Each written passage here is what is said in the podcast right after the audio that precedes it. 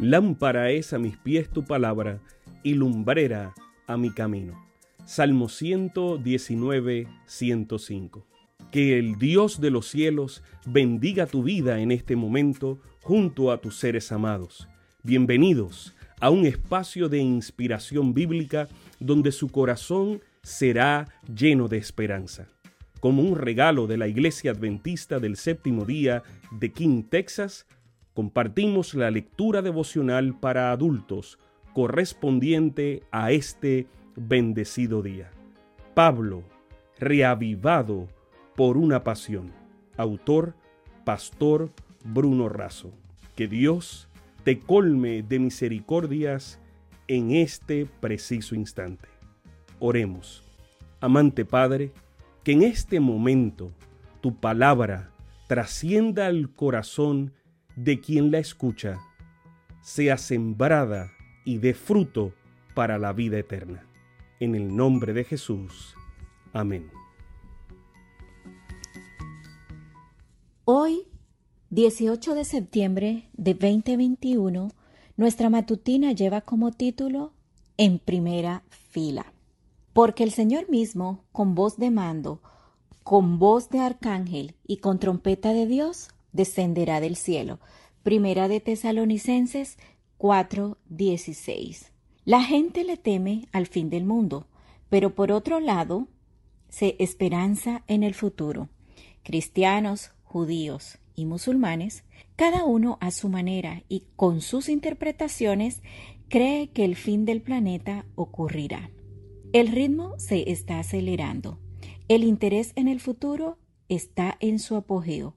Más allá de los desastres naturales, de los conflictos entre las naciones, de las hambrunas, de los conflictos étnicos, de la tensión política mundial y de una economía incierta, hay esperanza.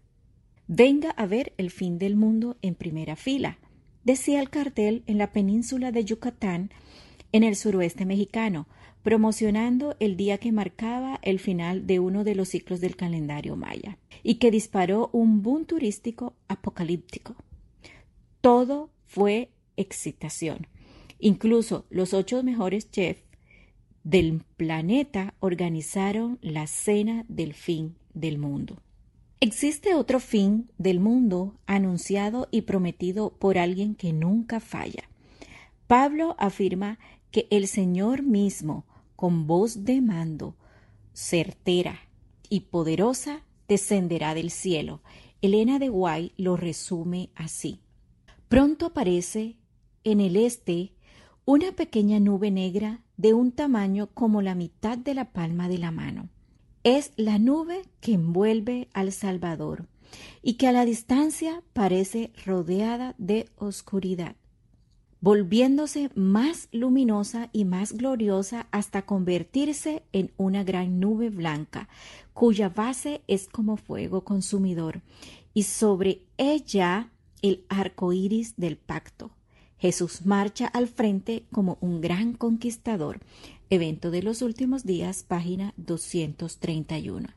Ninguna pluma humana puede describir la escena. Mi mente mortal algunas veces es capaz de concebir su esplendor. Sobre la cabeza de los vencedores, Jesús coloca con su propia diestra la corona de gloria. Jesús abre ampliamente las puertas de perla y entran por ellas las naciones que guardaron la verdad.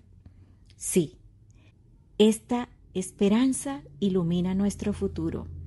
El futuro tiene muchos nombres. Para los débiles es lo inalcanzable, para los temerosos lo desconocido, para los valientes es la oportunidad escribió Víctor Hugo. Sé protagonista y asiste al fin del mundo en primera fila. Participa de la verdadera cena de bodas del Cordero y de la Iglesia. Dios los bendiga. Sabemos que esta lectura ha bendecido su vida. Compártala, compártala con alguien más e invítele a suscribirse en nuestro canal para mayor bendición. Puede también visitar nuestro sitio web. Encontrará mayor información. Que el Señor de los cielos te dé esperanza para este día y sus ángeles le acompañen.